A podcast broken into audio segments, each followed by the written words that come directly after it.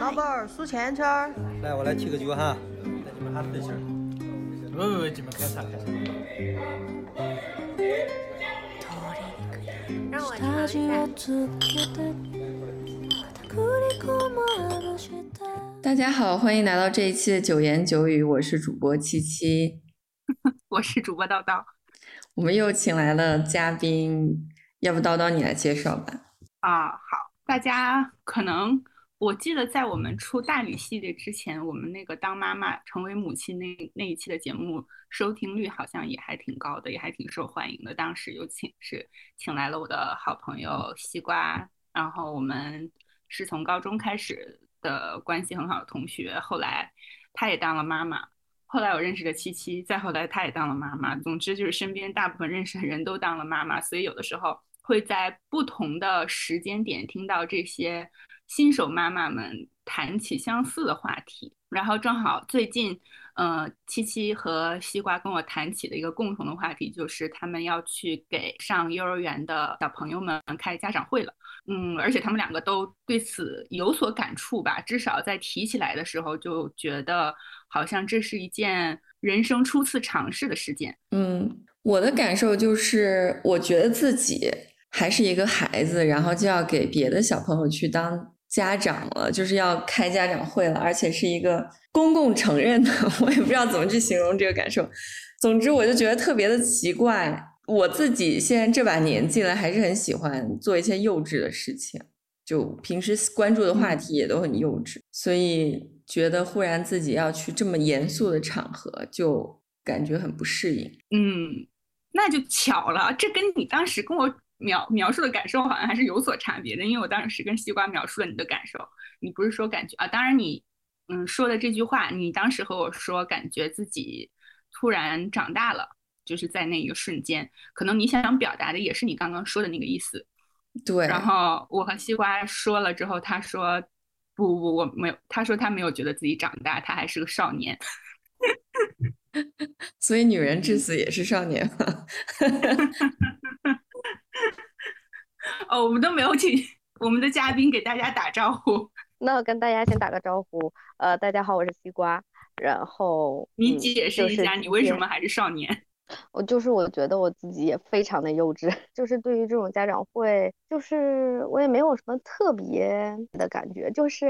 就是很顺其自然的，呃，到了这步，然后哦，就是让我去开家长会，我就去了，然后这样了。在我印象里，家长会都是那种特别严肃的场合。我从小到大开的家长会，就我在场的那种。我当然，我幼儿园我肯定不记得，但是就是稍微大一些以后参加过所有家长会，都是特别严肃那种，就是老师会在上面讲话。就比如说，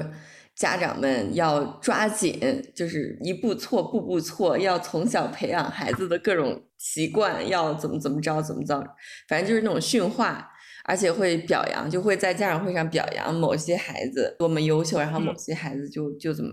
就有那种红黑榜的感觉，而且都是一些很严肃的话题，所以我就觉得天呐，难道我要去当那个审判者，就是要去围观这种特别严肃的场合吗？但是我去的时候其实就还好，因为我去的当天是下班，他是晚上七点半开始到八点半，然后我就从公司过去，就也是。干了一天活儿，特别辛苦，背了一个书包，还拿了好多文具，因为不是之后要出差，就提了一个布袋子，背了一个布包，风尘仆仆的就去了那个家长会。然后我上这个学校呢，就是我所在的这个德国小城最贵的幼儿园，因为我来的比较晚，他们这边就是有一个习俗。嗯，要提前很久去申请幼儿园，就他的学校比较少，而且因为最近收了很多难民嘛，学校好像就是要每个学校都要收一些难民，所以嗯，他本来给对外开放的名额就更少，然后我又是来了以后临时申请的名额，所以就只有这么一个选择，就是全市最贵的这个学校。它贵的理由是什么？贵的理由就是因为它是双语，就德语和英语，而且它是私立的嘛，就是师生比好像是一比三，就一个老师对三个孩子。但其实我的观察是，基本上能到一比二，因为有的小朋友，比如说生病啊或什么来不了，然后他们老师就特别多。所以一不小心，你把你女儿送进了贵族幼儿园。对，就送到了贵族幼儿园，他的学费就是甚至比我的房租还贵。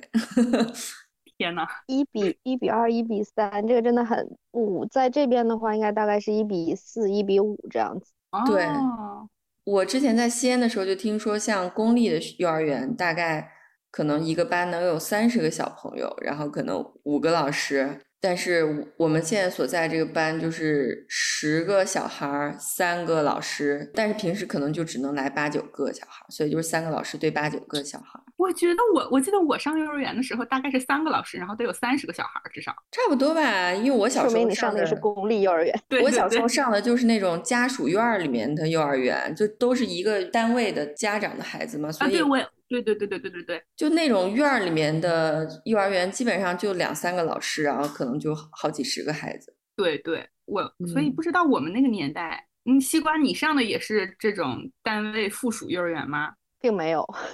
我就是正常的，应该是那种私立吧，但是我都已经不记得了，这幼儿园的什么事儿我都已经完全不记得了。反正，在西安，我发现现在幼儿园也都特别特别昂贵。就是我们当时住的小区门口有两家幼儿园，左边这家是公立的，右边是私立的。公立的这家经过那个普惠改革以后，从一个月四千多变成了一个月三千多。嗯，但是它变成三千多的代价就是会早放学两个小时。这样子，家长如果没有办法接孩子的话，就只能再交一千多块钱，让小孩儿上两个小时的英文补习班，就幼儿园的孩子啊。所以其实还是一个月嗯四千多，因为大多数家长都会让小孩儿去上这个班儿。然后右边那家私立的，是对，就是变相的，其实还是交一样多的钱没。有啊，我我们我们现在也是，就是放学会有那个班儿，然后但它的价格就是跟在外面自己补课的话还会便宜，大概能便宜一半儿吧，我感觉，就我觉得还挺好的，就是在用课后那个放学之后的一个小时的时间但是我说的这个不是用放学之后的时间，是早放学两个小时。啊，哦哦哦，这这就应了我最喜欢的歇后语之一，就是上坟烧报纸糊弄鬼呢。对，然后右边那一家幼儿园就是私立贵族学校，就是会有那种像美国一样的校车，就比如说像那个嗯《阿甘嗯正传》《阿甘正传》里面的那种黄色的校车，对对对，就感觉很贵族。然后学校的楼顶还有足球场，里面还有游泳池，然后里面的老师好像也都会有很多的外国人。但是我觉得，像来西安的外教，一般也不是正宗的英语国家的外教，可能就是什么意大利人或者是西班牙人，就是 欧洲穷国家的非英语母语的人过来教英语，然后可能还会教一些什么马术啊、曲棍球啊这种贵族运动，棒球什么的，但是好像都是收费的项目。然后那个学校就是八千多一个月，我就觉得挺夸张的。对于西安这个平均收入比较低的城市来说，嗯，我就觉得还挺夸张。但是我听说，对我听说北京、上海就还会有更贵的幼儿园。肯定会吧。我只想说，如果了解地方欧洲口音的家长，应该也不会想让孩子跟意大利人、西班牙人、什么德国人之类的学英语吧。就是肯定是家长越不会，他才越想把他送到这种双语幼儿园，然后让他从小就感受这种氛围，要不然就是像你们英语都特别好的，你可能就不一定会把孩子一定要送到这种就是看似能起到很好效果的这这种地方，我觉得。那也不是，我觉得这个幼儿园八千多，哎哎，而就是听他这个配置，感觉非常的中产偏上阶层，可能就是有一些从呃娃娃抓起就打算把孩子送出国的家长会把会让孩子上这种幼儿园吧。嗯，我觉得他从小就想送出国的话，他应该不会选这种方式吧？应该有比这更更更好的方式可以让他从娃娃抓抓起。你是说幼儿园结束就送出国吗？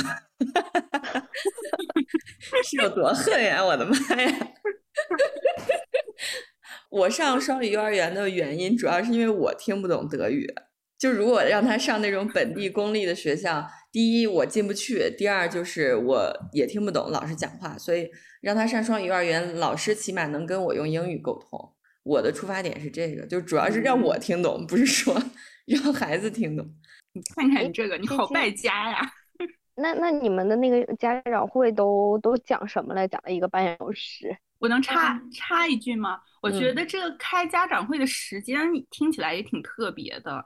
我虽然不太记得我当年上幼儿园的时候开家长会是什么时间，但我记得上学以后，从小学到高中的家长会没有是在晚上这个时间开的吧？感觉都是在下午的时间。下午可能很多人都在上班，没有办法去吧。晚上的话，起码大家都下班了，所以对，我就感觉国内的家长会不会考虑你还在上班，但是得请假来开家长会这个问题，就是感觉是的，是的，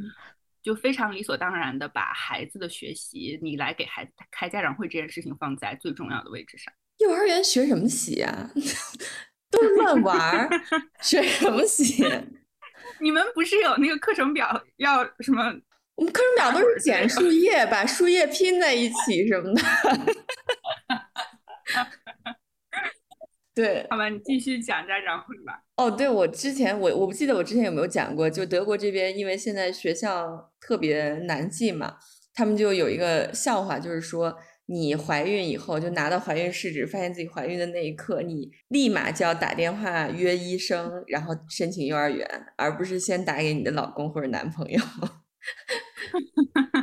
对，所以 anyway，就那天我去去学校的时候已经风尘仆仆，而且我已经迟到了两分钟，就他们已经开始了。我进去以后就推开门，里面所有家长都已经看起来聊了很长时间，都站在那边聊天儿，然后就是清一色的白人，全是白人，然后就我一个亚洲人。我进去以后我就觉得很尴尬嘛，我就赶紧找了一个角落，把我的东西、行李都放在那个角落，然后就想说有没有点吃的喝的，然后一看只有水。就很失望，你知道吧？然后我就拿了一瓶水，对呀，我就拿了一瓶水，我就想说，嗯，那我就找一个角落的位置坐一下。没想到，你知道这些鸡鸡贼的家长已经把所有的角落都坐完了，就只剩下第一排最中间的那个位置。然后我就只能默默的坐在第一排的最中间。然后老师就开始讲话，然后就是先用德语。呱啦呱啦讲了一堆，然后他只要一讲德语，我脑子就开始放空。就在我正在放空，就感觉都散瞳了，你知道吗？就是 正正在聚精会神的放空的时候，忽然老师说：“让我们开始一轮自我介绍吧。”坐在我右边的是一对夫妻，然后那个女生看起来是亚洲人，但是又。看不出来具体是哪个国家，然后她老公是德国人嘛，所以他们就是作为一个家庭来自我介绍。结果你知道我平时自自称的那个英文名，比如说啊，比如说我叫 Lisa，结果她也叫 Lisa，你知道吗？然后我当时就更紧张，因为我是第二个介绍的，她是第一个介绍，结果她跟我名字一样，所以我就得立马当场想一个英文名，你知道吗？然后 先给自己起名，现在给自己起个起个英文名，然后我就。就特别紧张，我就能感觉到自己心跳超快，因为我没有意识到自己要做自我介绍，而且又忽然出了意外状况，因为有人给我重名，所以就在他们自我介绍完以后，我就只能很快的用很快的语速说了一下我叫谁谁谁，我是谁的谁的家长，然后他他是几月份加入幼儿园的，然后我就没话说了，我都不知道该说什么了，就冷场了，你知道吗？就冷场了，然后我旁边那个人，我就立马转过去看了他一眼，然后他才开始自我介绍。结果我发现，我后面的其他所有家长都是淡定自若、谈笑风生，就是说，就开就还能开玩笑，你知道吗？就还能说那种，就反正能现场想出来一些很有趣的笑话，把大家逗笑。然后我就觉得我是唯一一个就是又冷场、语速又快，然后说的又少的家长，我就特别的自责。可是我觉得他们很了不起啊，我觉得很很难做到。对我来说，我想象一下，我觉得也很难做到。嗯，首先我感觉他们首就是年龄可能都比我大一些。就我虽然在二十岁的尾巴，就非常非常尾巴，可能都都到小拇指了，但是。但是就是他们感觉都在三十五以上，就看起来年龄都还挺大的，就可能首先年龄也比我大一些，而且本来西方人就更擅长演讲吧，我感觉哈。而且我那天本来就工作了一天又很累，又完全没有意料到会有这个环节，就总之没有表现很好，我就一直很自责。然后后来等所有的自我介绍都完了以后，老师就开始说，就是冬季嘛，孩子容易生病，然后就说那个。哪些病要去看医生，哪些病不用看医生？说完以后，然后就忽然又开始选举家委会，就是家长委员会的代表。因为我们是有三个组，就是有黄组、绿组和蓝组，我们是在蓝组。然后绿组和黄组的家长都特别踊跃，你知道吗？老师就说我们要选一个家委会来跟学校联系，然后就其中有几个黄组、绿组家长立马就毛遂自荐，就说哦，我我非常想担任这个职位啊，请大家鼓励我。然后所有人就鼓掌，然后 结果到了我们组，就到我们蓝组，我我们。蓝组的家长都不知道怎么了，大家都很沉默，就尬住，尬在那儿将近七八分钟吧。就老师说，蓝组的家长们有没有谁想要当家委会的主席呢？然后他们就没有人说话。然后其他几个老师就开始琢磨，就说要不让他们都举一下手，我们来随机选一个吧。结果另外一个老师说这样不好吧，还是让他们自己来吧。然后就又尬住了，就完全没有人举手。我当时都感觉我都承受不住了，因为我在第一排，所有老师都看着我，然后我就赶紧紧紧的捏住了我的我的右手，我就想说，大局观不能不能冲动，不能冲动，嗯，今天这个大局观会害了你，会害了你好几个月的，不能冲动，我就紧紧的攥住我的手，然后就一直没有举手，结果最后有一个家长，他好像是上一届的家委会的主席。然后就说：“那既然没有人来当，我就继续当吧。反正我也跟老师都很熟了。”然后我就舒了口气啊。然后面好像就没什么，可能就是些提问环节吧。就大家提了提问题，就开始自由讨论。因为他们也准备了一些小点心什么的。我本来想说站起来跟其他家长 social 一下。结果我们都是坐在那个小木凳子上的嘛，结果一站起来，我后面男的可能有两米八，真的，这我就感觉我到他肚脐眼儿。我是一个一米七零的女生，结果他站起来的时候，我就感觉到一种强烈的压迫感，我就在心里嘀咕了一句：“算了吧，吃饭去吧。”就是，我就去自己默默走到角落，就摆那个小零食的地方。就其他家长好像都对吃的不感兴趣，你知道吗？我就默默的过去把所有的三文鱼都吃完。我心想，我一个月掏一千多欧的学费，我一定今天要把最起码吃回来二十欧。我当当时七七有跟我吐槽他的左手紧紧抓住自己右手的场景，我就说这该死的大局观，因为七七是一个很忍受不了尴尬气氛和沉默气氛的人。就众所周知，我们以前也讲过，如果此时此刻非要让他发言，他也可能会说出一些让人大跌眼镜的话。所以还好那个时候不需要你发言。是的，是的，就真的是当时太尴尬了。我我想问你有你没有那种就是觉得那我女儿要来上幼儿园了，我我要做一个合群的家长，我要替她去搜索一下的这种考虑吗？有吧，但是真的做不到呀。大家看起来都两米八吓退了。对啊，被两米八的男子汉吓退了。不过后来，后来在那边，我在那边吃东西的时候，嗯，就是我们那个班有一个老师是香港人。然后他也是人群中特别孤立无援的那个，因为其他的老师都说德语嘛，然后他只会讲英语。就他看到我默默的走在那边吃东西以后，他就赶紧也凑过来想跟我聊两句。就我们俩就开始聊天儿，我就说我不知道小朋友如果，因为他这边就是成人医生和儿童医生是分开的。我就说，我我想给我女儿看看牙，我不知道儿牙科医生是不是也是成人和儿童分开的。然后他说我也不知道，我们去问问别的家长吧。然后我们就，呃，意外的跟我们这一组的某一个家长搭上了话，就那个男的看起来起码有四十岁。然后他就跟我解释了一下，说那个牙科医生都是一样的，不分成人和儿童。然后我们就开始聊聊起来了，就他们说他们下周要去意大利度假什么什么。最后就聊到最后，就觉得还挺开心的。然后他们说他们要走了，我就不知道怎么想的，忽然就伸手过去要跟人家握手，然后把那个男的吓了一跳。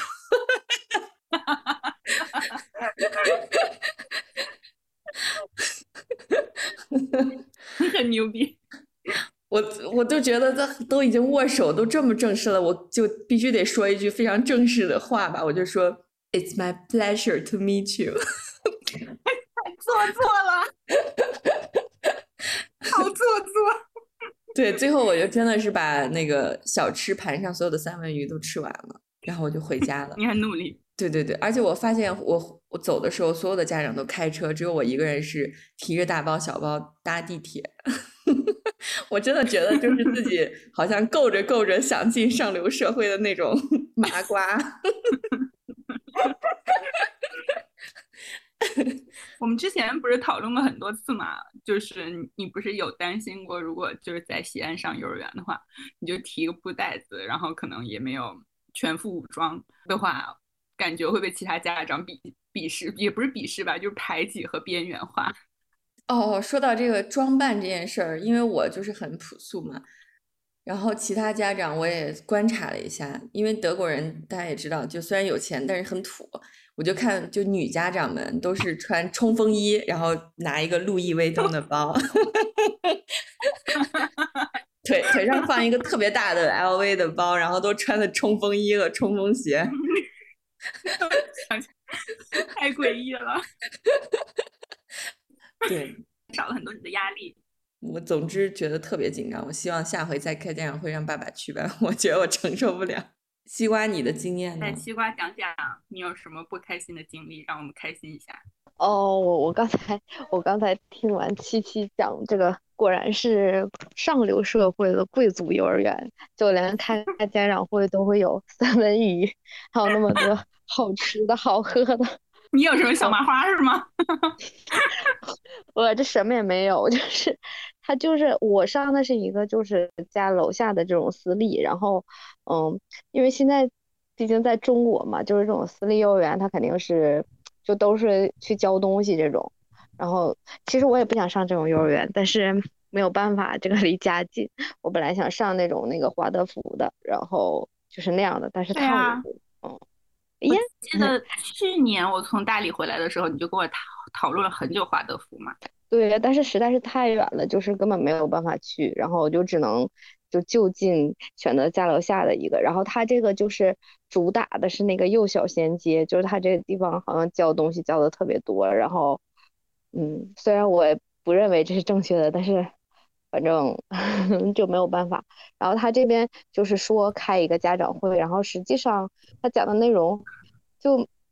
就根本没有像琪琪说的那种选一个家委会呀，然后还还还什么这样特别正式的。他这个就是实际上他他就是讲了一下我们这个大班，然后要上什么课。呃，这个课呢，就跟他这个幼小衔接就是怎么怎么衔接的，然后就是相当于介绍了一下他的幼小衔接，就是告诉你哦，以后你大班毕业了之后，你还可以在我们这儿继续学习，然后就是你上小学不费劲儿，就什么什么之类的，他就讲了一些这，然后讲了一个小时，讲了一个小时上什么课？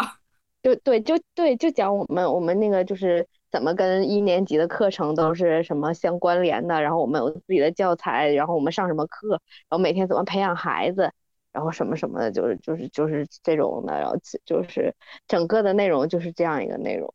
就说是家长会，实际上就是一个宣宣叫什么宣讲会吧，应该听起来好卷呀，感觉，对，就现在就是特别卷。哦，对，你说很卷的这个。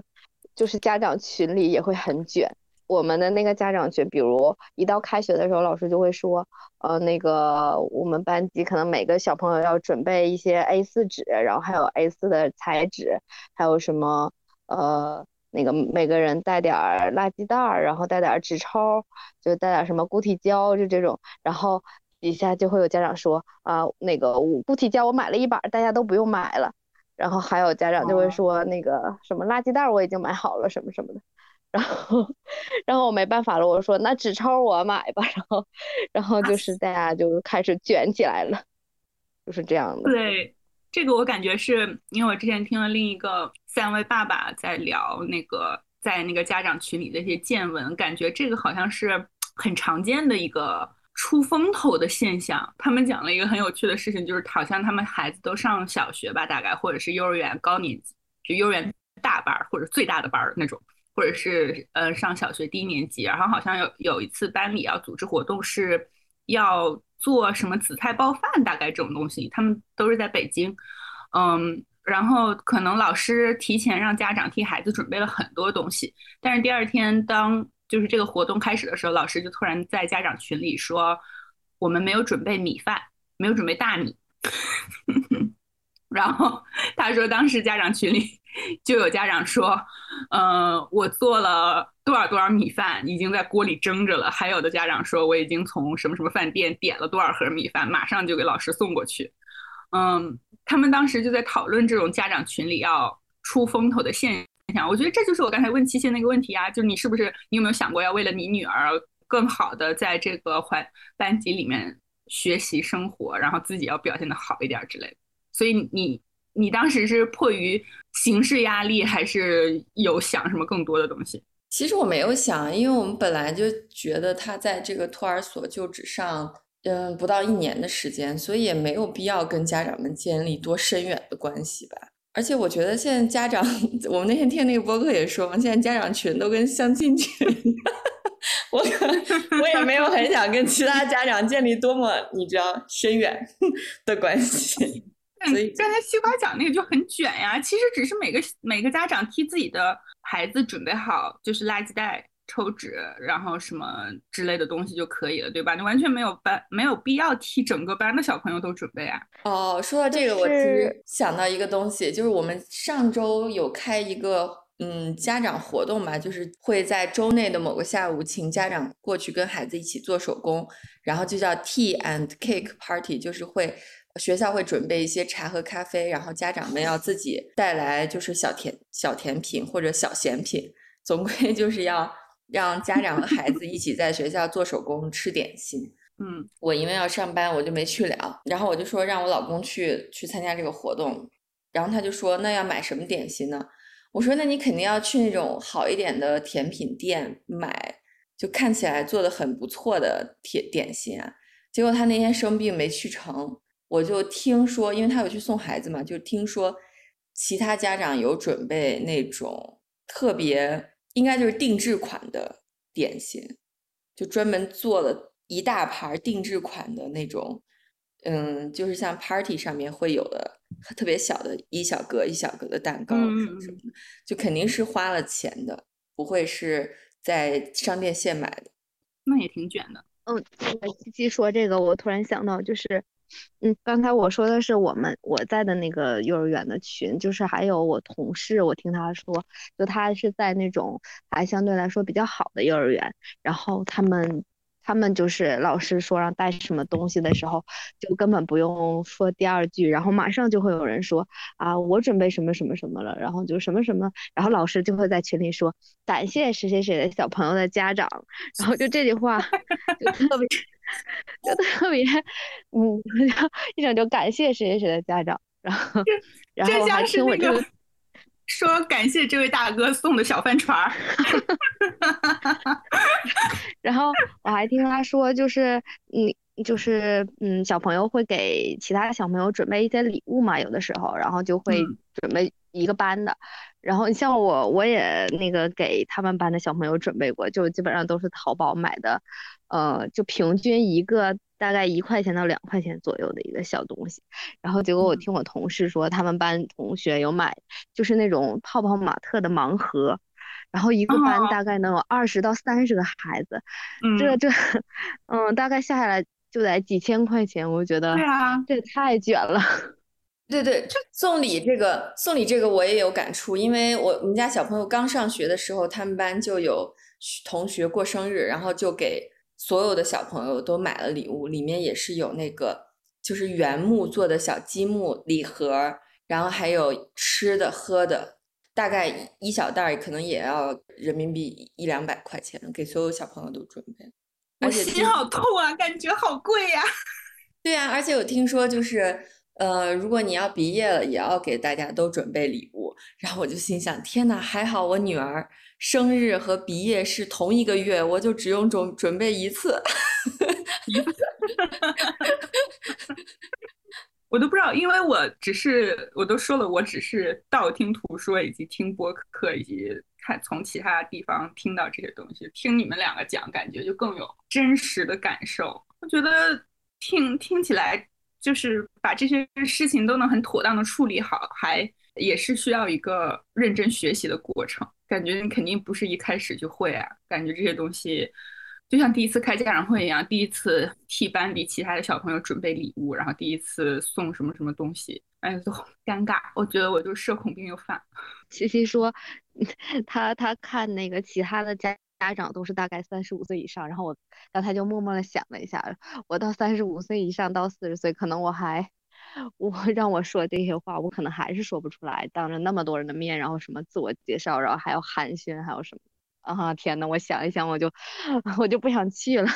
寒暄就是世界上最难的一种对话之一，寒暄就是包括刚才西瓜说的寒暄，还有跟他七七讲的这种，就是大家都站在那聊天，然后你要就开始找人去寒暄，打开话题。我觉得，我觉得这就是世界对我来说是世界上最难的对话之一。其实我觉得，如果学校有提供酒水的话，寒暄还是挺容易的。我可可能一会儿就跟大家都拜把子了，但是，但是他只提供了水。越喝越清醒。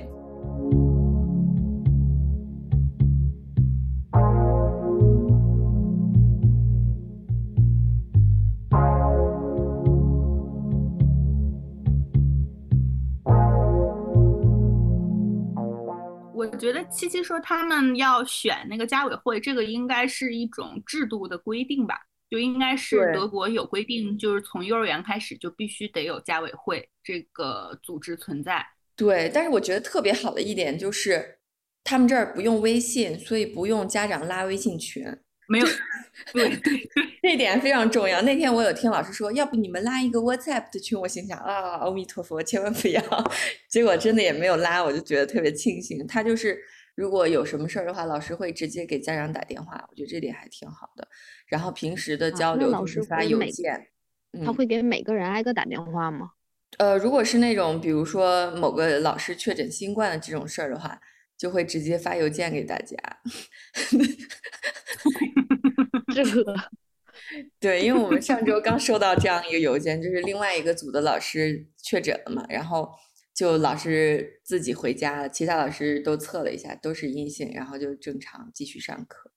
也没有什么特别之处。但如果就是比如说我们家小朋友生病了呀什么的，老师就会直接给家长打电话，不会用即时通讯软件去联系你。这确实是很好的一种方式，而且西瓜，你们家长群里有没有本来应该私信的话，然后可能不小心发到了群里的这种状况？哦，目前我还没有遇到，但是就是因为 毕竟还有很多其他的群嘛，我在其他的群里确实有看到过，然后来不及撤回，大家就就是如果在上班的时间的话，大家就会竞相传阅。早晚都会发生的，我觉得，反正你还要当家长很多年，一定会碰到这样的事情。对群，我真的，我现在就离开国内了，基本上工作国内的工作的群我都退了或者不看了，因为我真的觉得国内的工作群就特别的舔。比如说，就像在我们公司的这个小组织里，然后某一个职级高一点的人说一句什么话，其他人都是收到收到，好的。呃，给大佬倒可乐，就是全是这种，你知道，我都看了，我就半夜的 生生理不适，我都难受。唉，好在现在就现在没有这种群了。我们听的那个播客里，就是那三位爸爸，就是讲，就其中一个人有讲，就是说他们的群的特点，就跪舔老师，就老师说什么都是老师辛苦了，收到了老师，谢谢老师，老师您今晚想吃屎，真棒。太了不起了！对对，就是新时代的奴隶制，简直了！就以前的奴才都说遮或者扎，现在都说收到。好，说到说到家委会这件事情，就因为我正好我刚好在写一个一份结项报告，也会写一些相关的东西，也为了今天这个播客，就特意去读了篇论文。我这篇论文讲的是。一九四九年到二零二二年学前教育政策文本中有关家园合作的幼儿园，就是幼儿家长的角色，它会有产生什么变化？我作为一个铁钉，我看这个文件的时候，我是有点排斥和很批判的，就我是比较 critical 的。我看这篇论文的时候，所以我觉得可以跟你俩、跟你们两个说说，看看你们两个作为家长是什么样的感受。嗯，首先。在第一个阶段，大概就是一九四九到一九七七年，这个是当时的家长，呃，肯是一种福利享受者的角色。然后当时也是有国家陆续出台的各种幼儿园暂行规章啊，然后幼儿园暂行条例等等，所以这个时候的幼儿家长都是福利的享受者。当时，呃，教育部规定说，幼儿园的任务之一就是要减轻母亲对幼儿的抚育负担，以便母亲有时间参加政治生活、生产劳动和文化教育。所以当时，因为也是出于要解放妇女、妇女解放运动以及呃男女平权等等这样的话语，所以就是要减轻母亲的负担，以便大家能够更好的投入进社会主义国家建设当中去。后来在改革开放之后，就是一九七八到一九八七年，这个时候幼儿园与家家庭就趋向一个互动的关系。嗯，这个时候的政策就开始强调幼儿园要开始与家庭嗯开展互动，比如说他就开始说要呃幼儿园开始和家长保持一定的联系，呃开始明确的确定说幼儿家长也是呃孩子的重要的教育者之一，然后希望是。幼儿园能够帮助家长提升这种家庭教育的水平和能力。嗯，后来在从一九八八到一九九九年，就是上世纪八十年代末开始吧。当时我们刚才提到的，我和七七参加那种单位福利性质的幼儿园就开始逐渐消失了，大概都是很多的社会兴办的幼儿园这样比较多，所以。幼儿园的，嗯，因为家长是付钱，相当于购买幼儿园的教育这个东西，所以家长对幼儿园开始提出各种各样的要求。这个时候，教育部颁布的幼儿园工作规规程是提出，幼儿园要与家长保持经常联系，共同配合完成教育任务。呃，这个时候，这个强调的家园合作就开始进入了一个政府文件，呃，明令规定的一个状态。但是他这篇文章是在说，这个阶段幼儿家长与教师角色的地位依然是不平等的，更多的是家长要配合教师的角色来共同完成教育任务。嗯，那第四个阶段的改变就是从两千年到现在，两千零一年教育部印发的文件说，强调幼儿园和家庭进入了协同共育的新阶段。嗯，认为幼儿家长是要作为幼儿园平等的合作伙伴角色。呃，然后二零一八年，呃，有发布另一个文件，提出要健全家长投诉渠道，及时反馈和解决家长反映的问题，建立家长志愿者助援值守制度，充分发挥家长幼儿园家长委员会的作用，推动家长有效参与幼儿园重大事项决策和日常管理等内容。我觉得这个从二零一八年的这个文件就把。幼儿园家长的你需要做的事情，你需要承担的呃公共事务规定的更加详细了。就在我看来，我就觉得幼儿园的家长开始要做呃越来越多的事情。嗯，然后二零一六年教育部有颁发的幼儿园工作章程，提出要充分发挥幼儿家长的资源优势，支持幼儿园保育教育工作。幼儿园家长不仅可以成为幼儿园课程材料的提供者。有一技之长的家长还可以根据自身专业或职业特性，参与幼儿园课程的实施和建设，积极支持幼儿园保教工作的开展，为教育质量的提升，呃，添砖增瓦。我觉得这就是 我们探讨的很多为什么家长群里在卷的一个一个背景知识吧。我感觉就是一些大家可能我们自己更不可控的一些结构性的力量。所以我觉得像西瓜。还没有被拖入家委会的泥潭，也只是一个暂时的事情，因为这是一个 规章制度上都要求去实施的东西，而且他也鼓励家长充分发挥，就像我刚才念的，充分发挥自己的资源优势，你有什么你就替幼儿园做什么，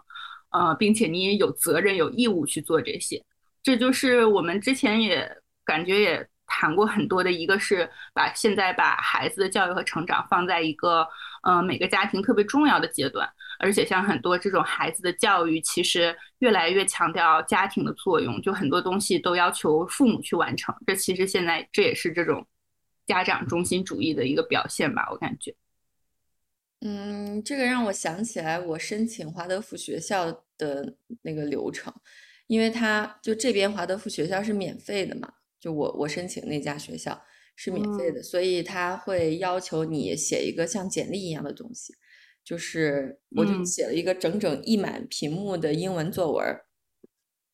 他就让你 讨论一下你自己对华德福教育理念的想法，以及你作为个人能为学校提供什么帮助，然后在里面写。对啊，写一个 personal statement。对，就跟找工作一样。然后我就浅谈了一下自己对华德福的理解，其实也就是从 Wikipedia 上粘的。然后。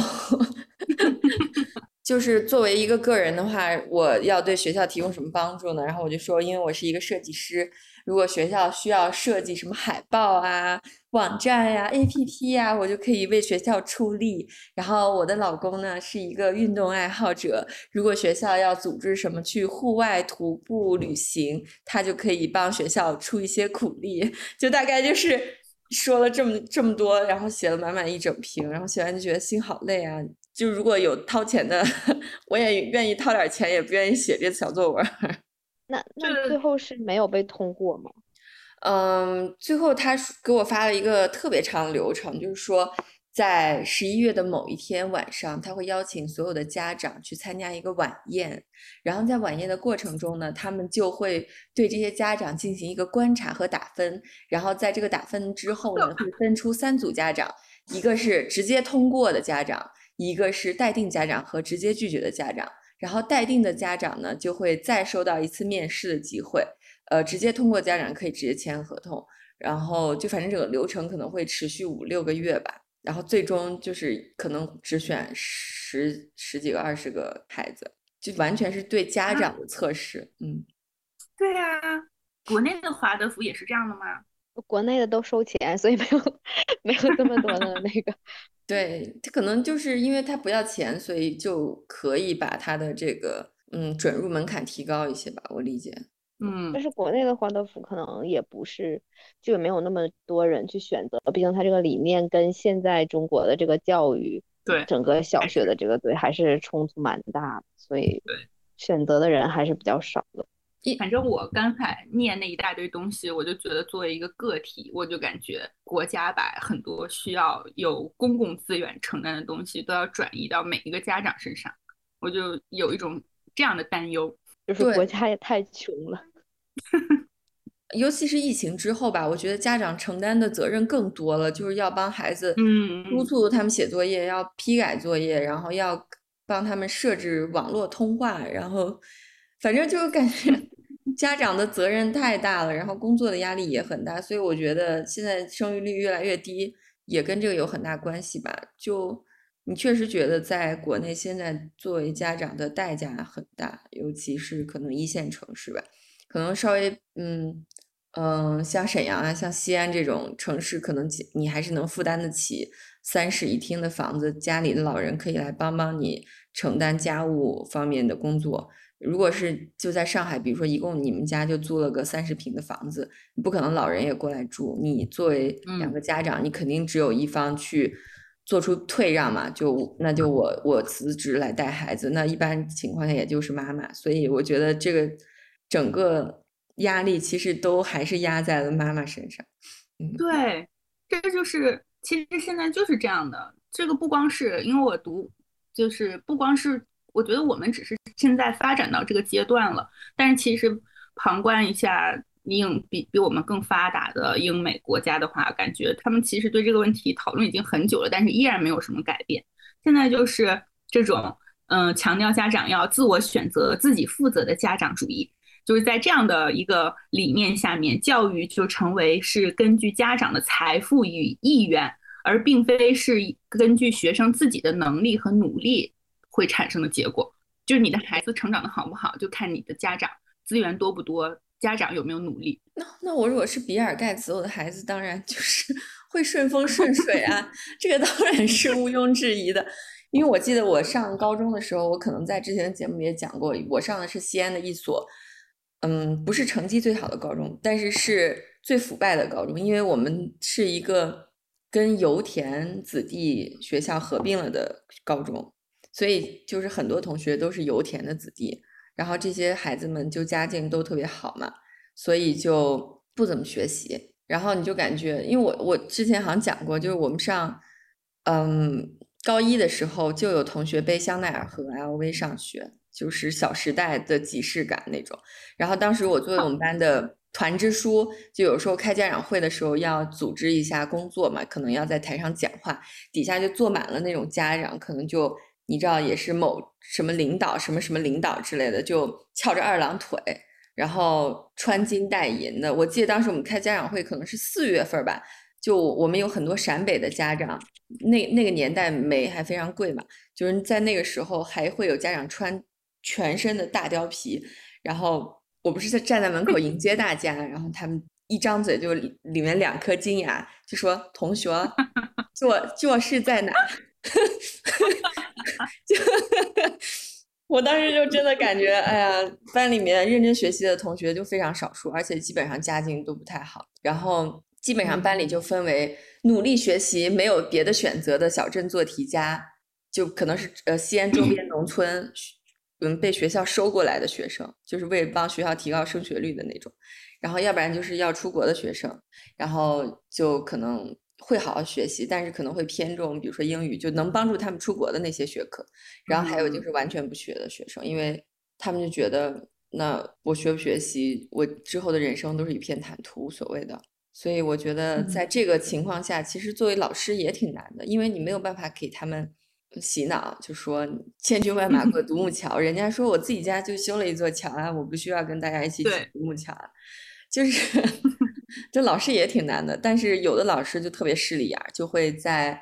嗯开学第一天就观察家长们都开什么车，然后就会打听家长们都是做什么职业的，然后区区别对待吧。嗯嗯。我感觉这边的老师好像就还好，可能因为我现在也就在幼儿园阶段，能负担起现在我们这个幼儿园的学费的家长们肯定也不是穷人，因为我作为一个 IT 从业者，都觉得就是付这个学费挺挺吃力的，所以我觉得老师们可能也都知道大家家境都差不多，就可能是好和更好，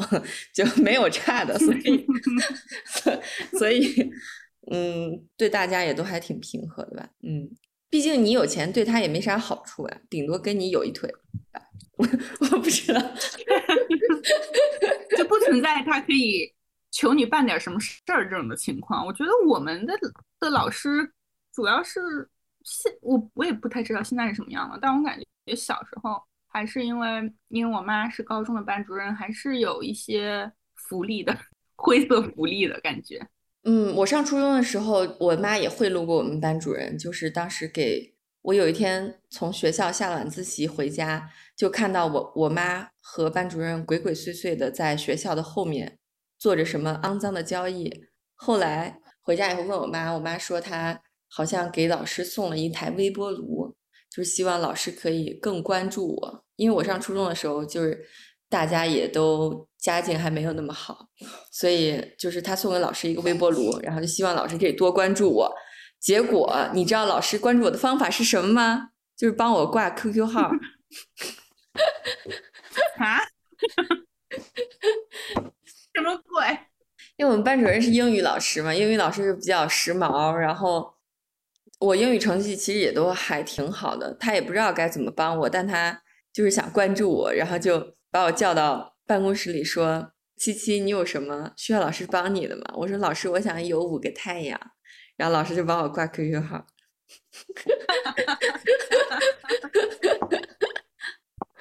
老师，老师也是个实在人。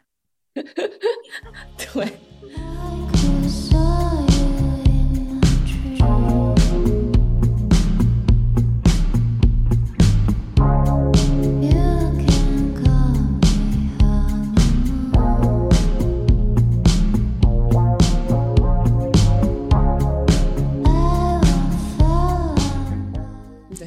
要看小猪佩奇。我们这个录制前，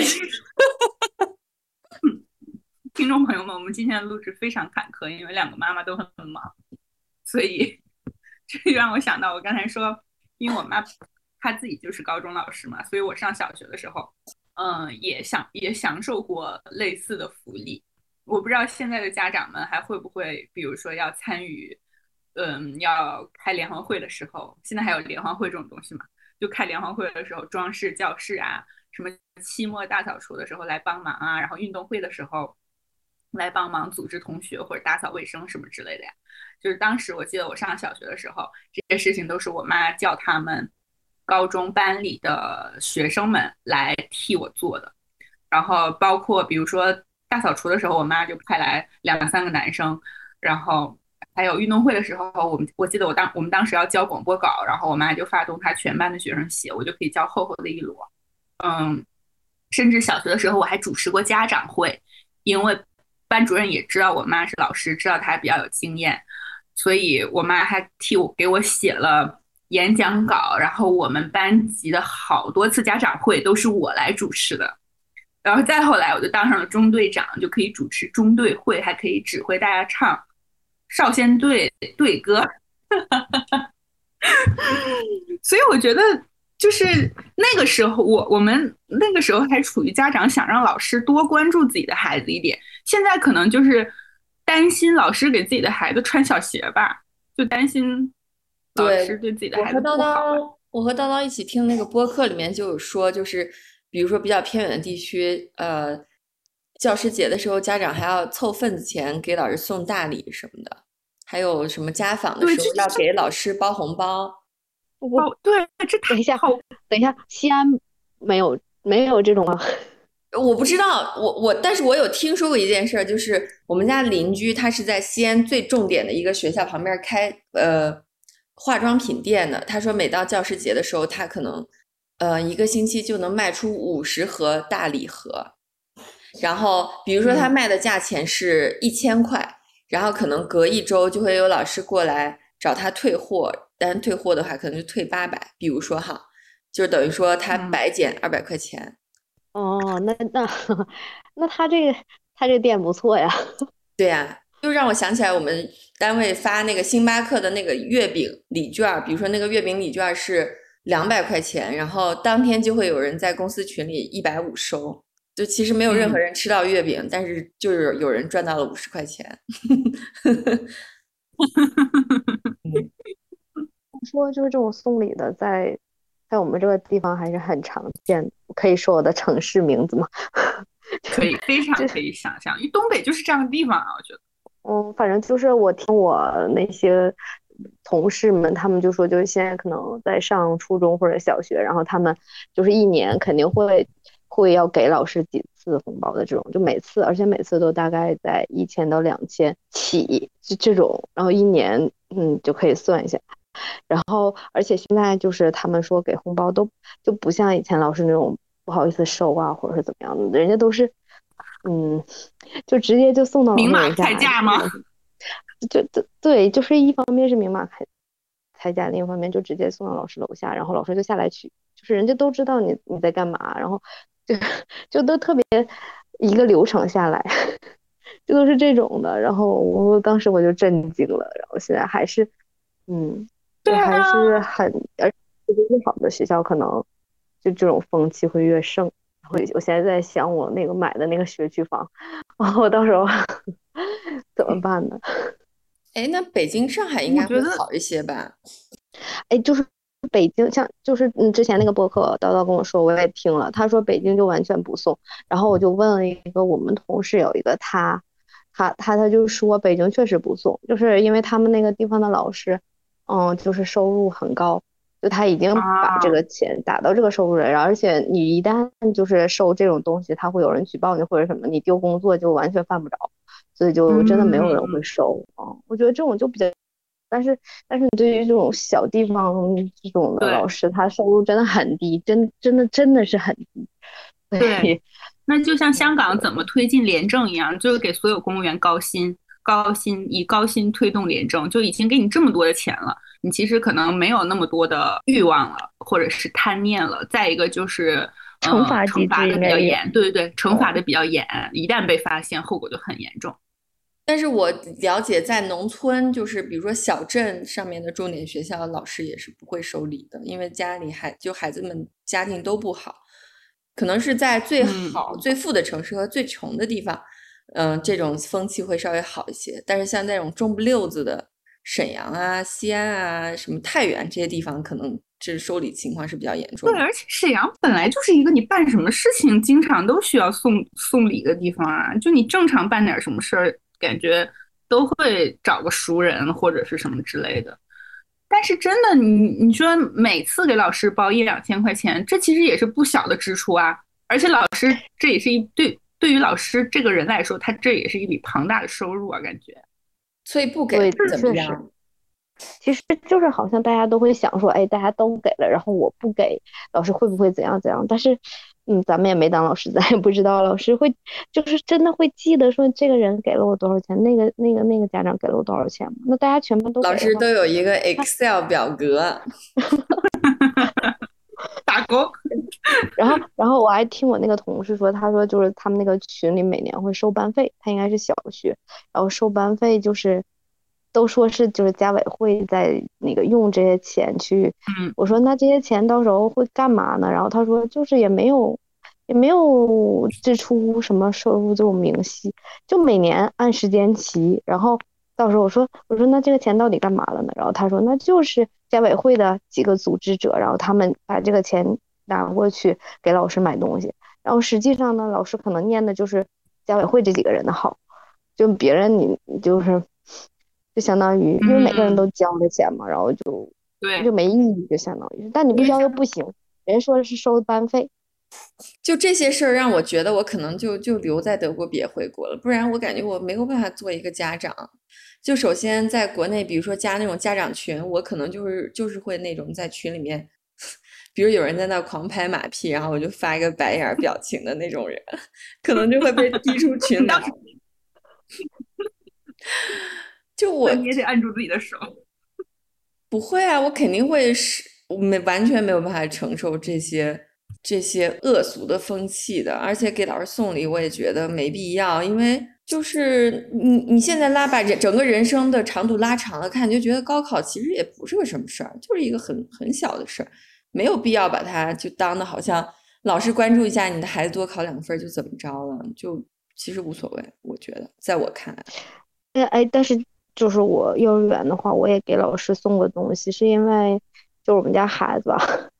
他他每天去幼儿园都哭，然后每天都哭，持续了一两年，然后就就是我送，我是想表达说，就是老师挺不容易的，然后每天就是早上早上去接他进去，然后还得哄啊，还怎么样的，然后就是我们家小孩的性格是比较。就是比较慢热吧，然后老师可能会就是还额外的多关注一下，所以就是表达一个感谢。我感觉就是有有有些人，大部分人送礼好像都是就是挺想表达一种感谢，他可能嗯，就是也不是想说要怎么样，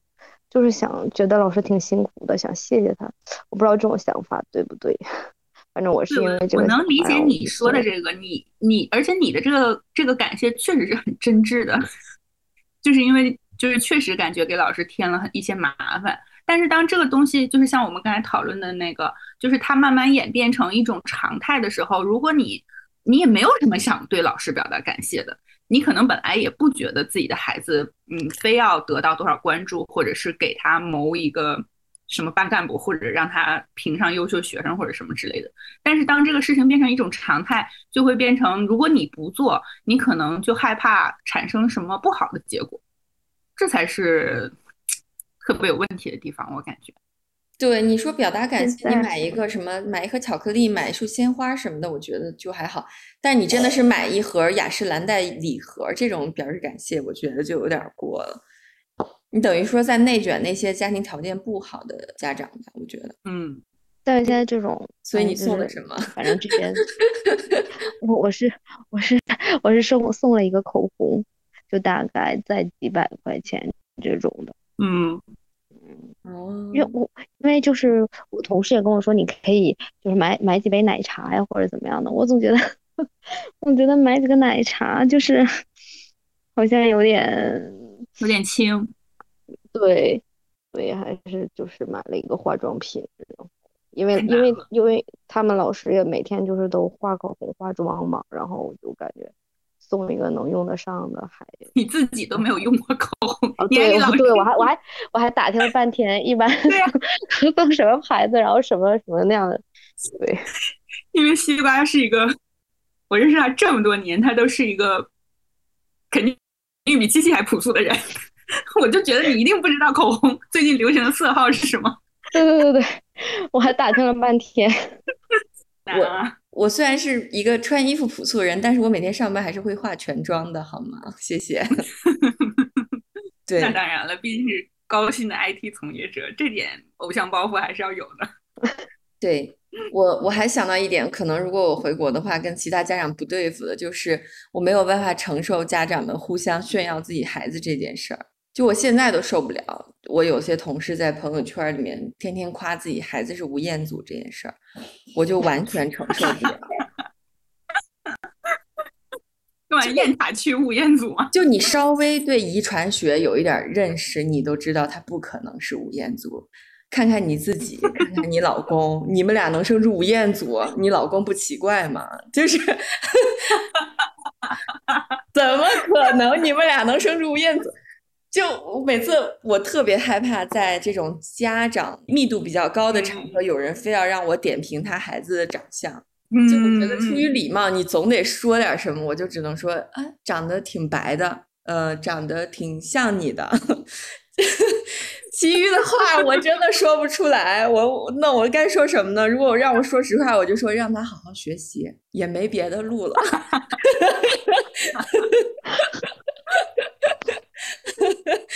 对我，我反正尽量是在跟如果如果其他人不是呃已婚已育的人，就如果都是单身的朋友的话，我是尽量不会提到任何关于我家庭和孩子的话题的，因为我觉得别人肯定会觉得很无聊。别的家长如果反复的跟我聊他孩子多优秀多优秀，我也是真的是没有办法参与进去这个话题。而且我们现在才是幼儿园阶段，我理解如果到了。初中、高中阶段，这种比拼应该会更强。比如说，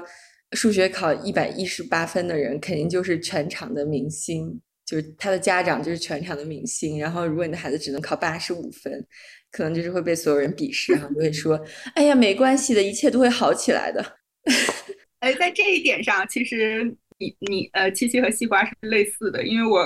跟他们两个。分别单独在一起玩的时候，都很少会谈起孩子的事情，是不？你们你们大概也默认我也不想听，反正我也没有什么共鸣，也也不是很感兴趣。嗯，会的吧？我嗯，应该是不感兴趣的，因为我在没生小孩之前，我记得我我当时刚搬到我们就是在西安的家，我们那个小区，你知道，一般这个小区大家都刚搬进来的时候，都特别的想跟邻居建立关系，然后当时我们那个小区。就要拉一个群，就是做一个我们小区的篮球队儿。然后呢，当时就很多人在群里就毛遂自荐嘛，就说我儿子球打的特别好，人有一米八五，然后是他们高中篮球队儿的，就是明星球员什么什么什么的。然后当时我们就线下见了一次面，然后我看他儿子我都傻了，我 我就觉得 大姐高吗？大姐，你对你的儿子是没有，就是你们家没有镜子吗？你是对他没有任何清晰的认识吗？我以为秦始皇已经统一了度量衡，你心目中的一米八五跟我心目中一米八五 怎么差距这么大？他看起来顶多就有一米七三，好吗？然后，真的，我当时就觉得自己做，就作为父母对自己孩子的这个滤镜，就是有点过于强烈了。就包括像我同事觉得他自己儿子是吴彦祖一样。我就特别想要避免自己的这种，就是因为基因带来的这种强烈的爱的光环，所以我我尽量跟别人出去的时候是不会狂给别人讲自己的孩子，或者狂要求别人看我孩子的照片。西瓜，西瓜，你来谈一谈。反正我我知道，我我每次回沈阳和西瓜在一起的时候，因为我们两个可能也就是一年，在我回去的时候见那一次嘛。当然一。不排除也也有，因为有很多其他的话想说，但是确实你很少跟我讲起来，我觉得就是因为可能就是知道你在这方面也是没有什么共同的话题，然后也不是很感兴趣，所以就聊别的呀，有那么多别的东西可以聊。对，但是这种家长滤镜也是很常见的，因为我觉得我从小我妈。作为一个高中班主任，我听他讲了不知道多少，就是家长认为我的孩子就是全世界最优秀、全世界最厉害，我的孩子绝对没有任何错的这种例子。就比如说早当年哈，早恋的男女生家长被请到班主任的办公室，大家就是互相指着对方的鼻子骂，就说你为什么勾引我儿子？不是你孩子为什么勾引我儿子，以及你孩子为什么勾引我女儿。会吧，会会有这种强烈家长滤镜，就像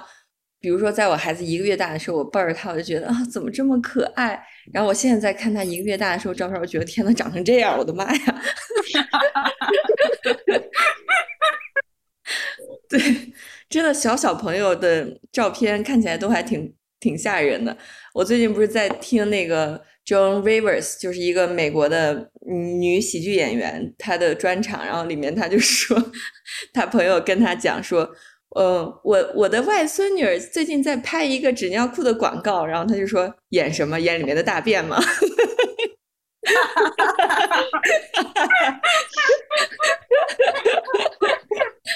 就 就觉得特别好笑，然后他在里面也说，嗯，自己对于别人的小孩长得丑这件事儿就特别介意。他就说，如果你的孩子长得丑，你就不要再把他的照片四处炫耀了，因为 nobody cares，没有人在乎你的孩子长什么样。所以各位家长们还是克制一下自己想要炫耀孩子的这个心情。就难道你的人生没有任何其他话题值得一聊了吗？也可能你们两个也都是很善于，就像我们都是属于很善于反省和自查的人，所以就会自我就就是进行自我监督，对吧？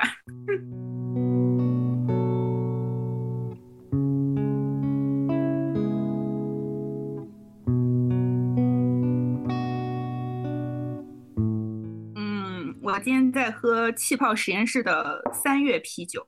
是他们新出的一个气泡实验室，之前就喝他们的各种小甜甜的水果的啤酒比较多。然后，嗯，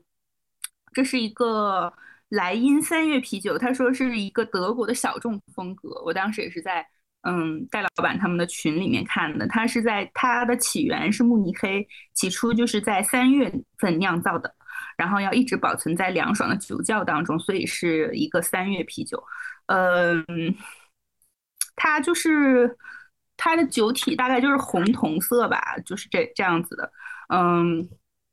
麦芽味儿很香浓，我并没有喝出来它有非常特别的什么地方。总之，应该可能就是一个好喝的德国拉格。